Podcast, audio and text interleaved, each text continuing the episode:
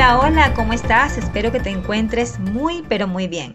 Por aquí te habla tu servidora Yendira Delgado, dándote nuevamente la bienvenida a tu podcast Gotas Digitales, este espacio que hemos creado para aprender cada vez más acerca de esos términos de difícil comprensión con los cuales nos encontramos cada vez que vamos al mundo digital, cuando navegamos en Internet, cuando investigamos, esos complejos términos que nos cuesta entender aquí en Gotas Digitales, los aclaramos y profundizamos en ellos. Primero que todo, quiero decirte que esta larga pausa que tuvimos en el podcast ha sido producto de una situación de salud que se le presentó a mi niña, que me mantuvo lejos de la grabación y que coincidió con el cierre del periodo académico en la universidad donde yo trabajo, por lo cual cuando llegó el periodo vacacional estaba bastante cansada y necesitaba tomarme una pequeña pausa para renovar las fuerzas. Pero ya estamos en el mes de septiembre retomando nuestras actividades. Por eso hoy traemos una gota digital en nuestro episodio número 7. Una gota digital que lo pensé bastante para grabarla porque pensé que es un término que muchas personas conocen, pero cuando profundizamos en la investigación a mí misma me ocurrió que no conocía realmente de qué trataba este término. ¿Y a cuál término me estoy refiriendo?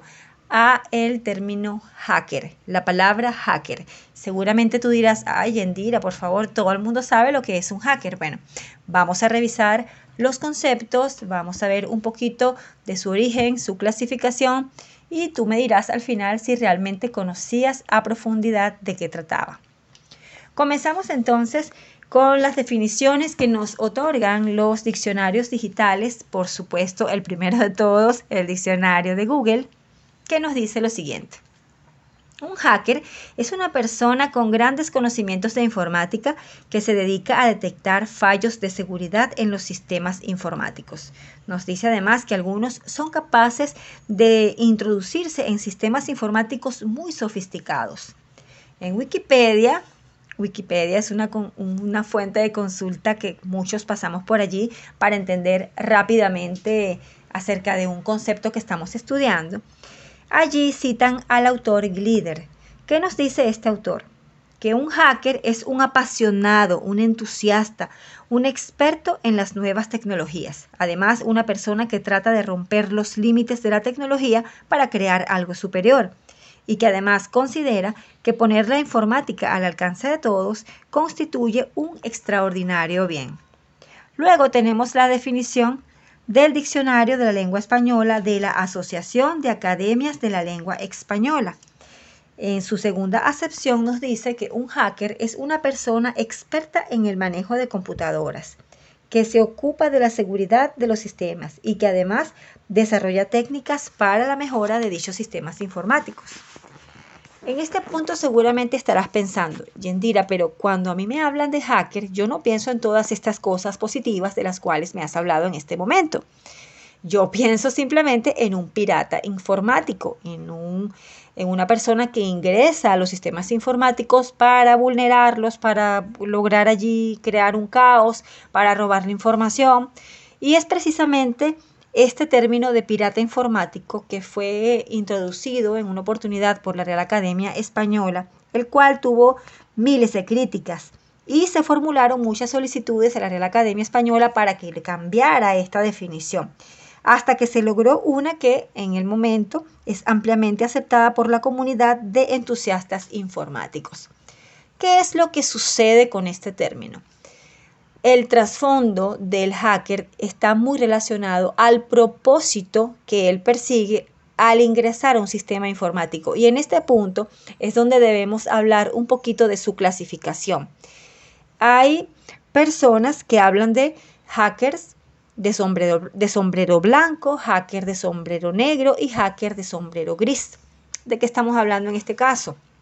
Bueno, un hacker de sombrero blanco es aquel que ingresa en los sistemas informáticos con la finalidad de encontrar los fallos, pero para corregirlos, para mejorar ese sistema informático. La intención en el fondo no es vulnerar ni dañar nada allí, sino ver qué es lo que no está funcionando bien para corregirlo, para fortalecer ese sistema informático. A diferencia del hacker de sombrero negro. El hacker de sombrero negro ingresa en los sistemas informáticos primeramente como para probar, mira, pude ingresar, ¿no? Eh, tu sistema es, es vulnerable, aquí estoy, me metí. Y además ¿Qué hace allí? Bueno, roba información, muchos hasta piden rescate por esa información, algunos ingresan simplemente por la intención de dañar ese sistema informático, realmente no persiguen la mejora de ese sistema. Y al hacker de sombrero negro se le denomina cracker porque tiene un fin ilícito. Lo que busca es romper el sistema de seguridad del sistema, eh, del sistema informático, sí, donde está ingresando. Por eso se habla de hacker de sombrero negro o cracker, para establecer la diferencia entre hacker y cracker. También tenemos los hackers de sombrero gris, que se dice que son aquellos que como que juegan para ambos bandos, ¿no? Realizan, eh, tienen fines lícitos e ilícitos también. Incluso son muy criticados desde el punto de vista ético, pero es una de las clasificaciones que vamos a encontrar en, la, en las fuentes que consulté. De hecho, en la descripción de este podcast les voy a dejar las fuentes consultadas para que ustedes profundicen un poco más en este tema de la clasificación de los hackers, que es bastante interesante.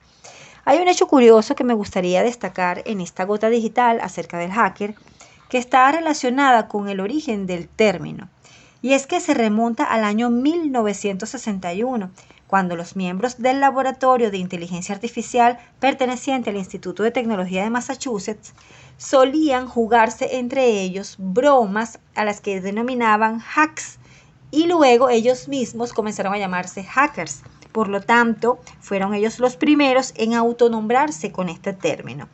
Esta comunidad luego, eh, de esta comunidad luego, surge el lanzamiento del movimiento del software libre. Fíjense qué interesante, en ningún momento se pensó en, mira, vamos a crear este grupo para meternos en los sistemas informáticos, crear caos, dañar a las personas, ¿no? Al contrario, más bien el movimiento de software libre tiene un aporte muy, pero muy importante en todo el tema de la tecnología y estoy segura que las personas que están relacionadas con el software libre me darán la razón.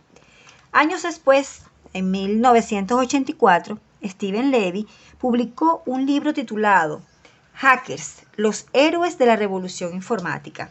Allí se plantea por primera vez los seis fundamentos éticos del hacker, tales son en primer lugar, el acceso ilimitado y total a las computadoras, la totalidad de la información que debería ser libre según su criterio, la promoción de la descentralización de la información, la posibilidad de juzgar al hacker debido a su labor y no por su raza, edad o ideología política. También ellos decían que se podía crear arte y belleza en una computadora y como sexto punto, que las computadoras podían cambiar la vida de las personas para mejor y estoy segura que muchos también me darán la razón en este aspecto. Fíjense entonces que cuando hablamos de hacker, no nos estamos refiriendo a una persona delincuente como tal, ni a un pirata informático como muchos le llaman o delincuentes. Claro está, si hay un grupo de personas que lamentablemente utilizan todo su conocimiento para dañar a otros desde este punto de vista de la seguridad. Pero en esencia, el término hacker tiene que ver con una persona que con mucho conocimiento acerca de los sistemas informáticos puede entrar en ellos, encontrar sus fallos y mejorarlos. Vimos también la clasificación de ellos en hacker y cracker o también la otra clasificación de los hackers de sombrero blanco, sombrero negro y sombrero gris. Así es que de ahora en adelante cuando te hablen de un hacker, no pienses solamente en la parte del pirata o del delincuente informático. Hay un conjunto de personas muy valiosas que incluso trabajan para compañías de tecnología bastante reconocidas a nivel mundial que hacen su papel simplemente valorando la seguridad informática de algunos sistemas que han sido creados por allí en esas empresas. Así es que ten presente ese detalle. Cuando te hablen de hackers, presta bien la atención, para la oreja, como decimos aquí en Venezuela, para ver de qué te están hablando, si de un hacker o un cracker. Y si alguien te pregunta, bueno, ¿dónde aprendiste eso de cracker o hacker? Si siempre se escucha es la palabra hacker, bueno, tú le vas a decir a esa persona que lo aprendiste aquí en tu podcast Gotas Digitales en el séptimo episodio y aprovechas y se lo compartes y le dices escúchalo para que veas de dónde saqué yo ese término. Consulta las fuentes que te dejo Yendira en la descripción del podcast y así harás que muchas otras personas conozcan también de qué tratan todos estos términos extraños que nos encontramos todos los días y cada día pareciera que surgen más y más términos, sobre todo de origen eh, anglosajón, sobre todo con ese origen. Bueno, ya llegamos al final de nuestra gota digital. Me alegra muchísimo haber retomado la grabación con este término tan interesante, el término del hacker. Eh, te pido que compartas este episodio. Si no lo puedes escuchar en Anchor o en Red Circle o en Time, donde también estamos, puedes escucharlo en YouTube. Allí dejo siempre el audiograma para que puedas eh, también tú escucharlo, compartirlo con otras personas. ¿Cómo se llama el canal de YouTube? Yendira Digital.